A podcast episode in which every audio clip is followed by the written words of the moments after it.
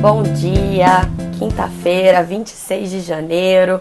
Sejam bem-vindos a mais uma edição do Minuto Megawatt, transmitido ao vivo pelo Instagram e disponível na sequência nas principais plataformas de podcast. Sou Camila Maia, jornalista da Megawatt. Eu estou aqui mais um dia com vocês. É, o dia está bastante ensolarado aqui em São Paulo, tá bem gostoso. Ontem também foi. Dia de feriado, aniversário da cidade, 469 anos, uma cidadezinha jovem. Ah, então não tivemos minuto ontem, mas hoje a gente está aqui de volta com o nosso café da manhã energético cheio de assuntos. É, a gente vai começar então falando. Ontem foi feriado em São Paulo, mas teve Diário Oficial da União, né? Foi só feriado municipal. E a Agência Nacional de Energia Elétrica, ANEL, publicou um despacho ontem suspendendo a habilitação do consórcio Olympus 14 que é composto pela Lupar e pela Mercury, que é o veículo de geração da, de transmissão da Perfim, como vencedora do lote 6 do leilão de transmissão de dezembro de 2022. A gente já falou aqui antes sobre esse assunto, né? É, na, na, véspera ali do leilão teve até um embate entre a ANEL e a ISA CETEP. É, o Tribunal de Contas da União, na semana passada, acabou aprovando o edital do leilão é, de forma posterior, né? O leilão foi realizado antes, mas não tinha nenhuma obrigação que ele aprovasse antes. É, quando o TCU aprovou o edital do leilão, leilão, ele excluiu o lote 6 da decisão, acatando um questionamento da ISA CETEP. É, esse lote em questão, ele inclui uma subestação de 1.050 MVA em São Paulo. E, e essa nova subestação vai substituir em grande parte a subestação centro que faz parte de uma concessão da ISA-CETEP. É, só que a ANEL avaliou que os equipamentos estão obsoletos e ali nos cálculos deles valia mais a pena relicitar, tirar esse pedaço de dentro da concessão da CETEP e incluir no certame. A CETEP questionou, entrou na justiça, não conseguiu na justiça ali na véspera do leilão em primeira instância uma decisão favorável. O leilão acabou acontecendo. Esse lote foi vencido pelo consórcio Olympus 14, mas é, na semana passada, quando o TCU deliberou, o TCU falou: não, não faz sentido nenhum você tirar uma concessão de alguém para dar para outra pessoa em prol da modicidade tarifária. Citaram até que o deságio foi baixo, o deságio foi de 15%, sendo que os deságios nos leilões estão em média ali de 40%. Então, é, eles comentaram isso. E agora a gente tem que ver. A Megawatt apurou, é, segundo fontes ali, que o ANEL vai recorrer da decisão do TCU. Se já não tiver recorrido, está preparando ali toda a parte. É, mas eles decidiram suspender a habilitação, qualquer ato referente à instalação, para evitar um conflito com o TCU. É, a questão é polêmica até dos lados dos agentes, porque tem empreendedor que já está alertando que medidas do tipo podem encarecer os futuros projetos de transmissão, porque os empreendedores vão embutir isso no risco dos projetos, então vão exigir uma taxa de retorno maior, né? Aquela questão de mudar o jogo depois que o ativo já foi licitado. Mas também tem quem diga que isso é uma questão pontual, já que era um ativo da ISACETEP, tirar o ativo também aumenta o risco. Então, vamos ver como é que isso acontece. A ANEL, ela foi bem firme ali na sua decisão.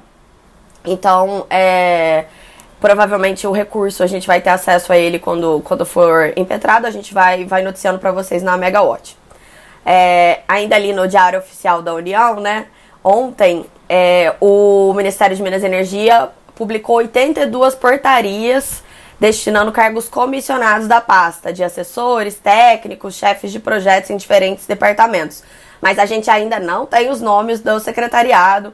Já falou muitas vezes aqui, né, quais são os nomes cotados, é, mas aí tem as questões políticas. Então, na verdade, a gente só vai noticiar os nomes quando tiverem confirmações. É, não adianta ficar balão de ensaio, né? É difícil esse momento agora. E, e de, tudo, muita coisa depende da nomeação dos secretários. Mas essas nomeações de ontem já deram uma indicação que as coisas estão sendo retomadas na pasta. Inclusive, hoje a gente tem a agenda do ministro Alexandre Silveira.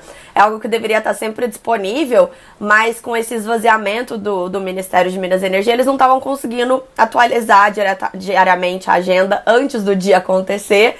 A gente tinha uma agenda é, posterior, né, que na verdade era um relatório das coisas que o ministro fez.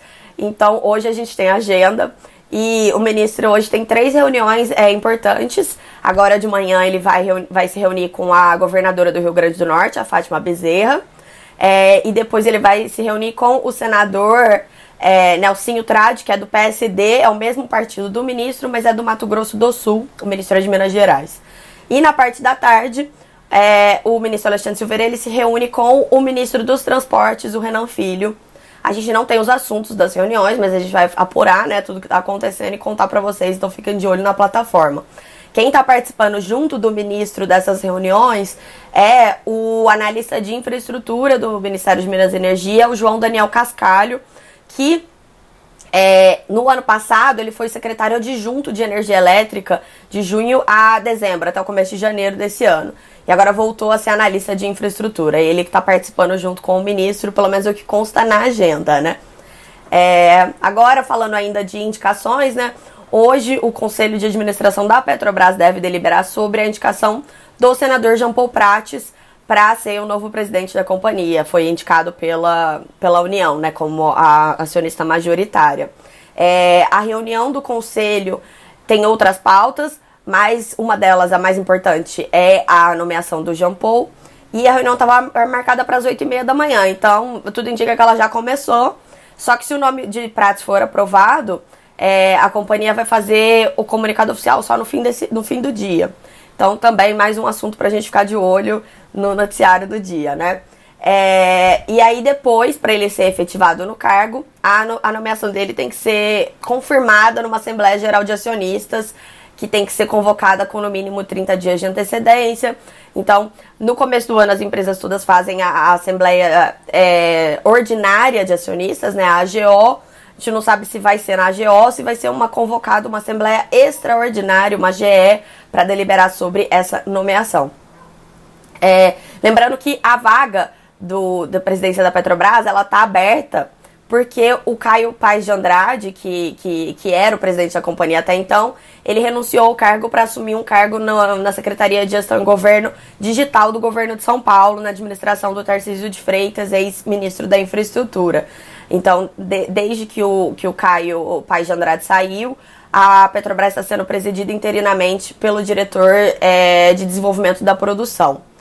É, quando o Prates assumir a Petrobras, a expectativa é que ele troque também as diretorias da estatal, que é outro componente ali das negociações políticas do governo, que envolvem também, como é uma pasta que está dentro do Ministério de Minas e Energia, entra um pouco ali, né? E um dos cotados para assumir uma, uma diretoria da Petrobras é o Maurício Tomasquinho, ex-presidente da EPE, é, o João Paulo deve criar uma nova diretoria para o Thomas King, seria uma, uma diretoria de transição energética, que vai marcar a guinada nova da Petrobras, voltando a investir em biocombustíveis, em energias renováveis. Falando em combustíveis fósseis, que ainda é o principal business da Petrobras, e também voltando a falar sobre TCU, é, o que, que, voltou à pauta foram aquelas termoelétricas que foram impostas pela lei de privatização da Eletrobras, é, as famosas termoelétricas jabutis da Eletrobras, os 8 gigas em contratações obrigatórias para em térmicas regionais, onde não tem gás natural, né? Ontem, o Tribunal de Contas da União, ele recomendou que o Ministério de Minas e Energia avalie a possibilidade jurídica de não contratar todas essas térmicas. Segundo o, o tribunal, não, tem não há respaldo técnico para contratação compulsória dos 8 gigas em térmicas em regiões específicas do país, sobretudo naquelas áreas que não são atendidas por gasodutos. É, segundo o, o ministro Benjamin Ziller, que foi o relator do processo, essa lei ela fere os princípios legais e constitucionais que regem a administração pública, como eficiência, defesa do consumidor e livre concorrência. E, e, ele falou também que o, o, Poder Legislativo ele adentrou um terreno técnico que, na verdade, cabe ao Ministério de Minas e Energia, né, como planejador, como poder concedente, e à ANEL como reguladora. É, bom, então, falando agora sobre a agenda do dia, hoje é dia de PMO, Programa Mensal da Operação do Operador Nacional do Sistema Elétrico, do ONS, né, aquela reunião mensal que eles fazem para atualizar todas as premissas ali de como que tá a carga, como estão as afluências, o que, que eles estão esperando. E, na verdade, o que a gente tem aqui para compartilhar é mais a, a, expectativa da semana passada, que foi o PMLzinho, que é a atualização semanal, sempre feita depois dessa reunião mensal, né? É, na semana passada, o, o ANS ele revisou para baixo a expectativa de retração da carga em janeiro. Ou seja, ele está esperando uma redução menor. Antes ele estava esperando uma retração na carga em janeiro de 2,2% e agora está esperando uma retração de 1,4% por conta do aumento, o aumento da demanda no norte e no nordeste. E agora vamos ver se eles revisam isso de novo para janeiro, como que vem as expectativas para fevereiro, até pensando que as temperaturas quentes aparentemente voltaram, né? Chegar, verão agora parece que começou, vamos ver, né? A gente não pode comemorar cedo demais, depois do final do ano que a gente teve tão chuvoso e tão frio. É, as projeções de energia armazenada também são muito boas por conta da, das chuvas, né? No caso, choveu bastante, não fez calor, mas ajudou bastante na recomposição dos reservatórios. Então, a, a, a projeção é para janeiro é que a energia, a, a, o nível de reservatório do, do, do, do país, ele chegue a 76,1%, é bastante coisa. E no Sudeste Centro-Oeste deve ficar em 70% no final de janeiro. Então, é, é, um, é um desempenho, é o melhor desempenho acho que em 11 anos, se não me engano, é, das chuvas. E antes de fechar, a gente na agenda do dia, a gente ainda tem um convite para todos vocês para participarem de uma live da Megawatt com a PSR na tarde de hoje. Hoje às 16 horas, eu vou conversar com o Rafael Kelman, que é diretor da PSR, e com a Lona Gaspar, que é analista de descarbonização e ESG da PSR e a gente vai falar sobre o potencial brasileiro nos combustíveis verdes. Esse assunto ele foi explorado na última edição do Energy Report da PSR.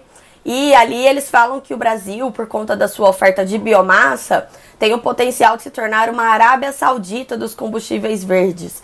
A gente tem, por exemplo, um grande potencial para a produção do SAF, que é o combustível sustentável de aviação. Ele é um substituto direto do QAV, o combustível fóssil de aviação.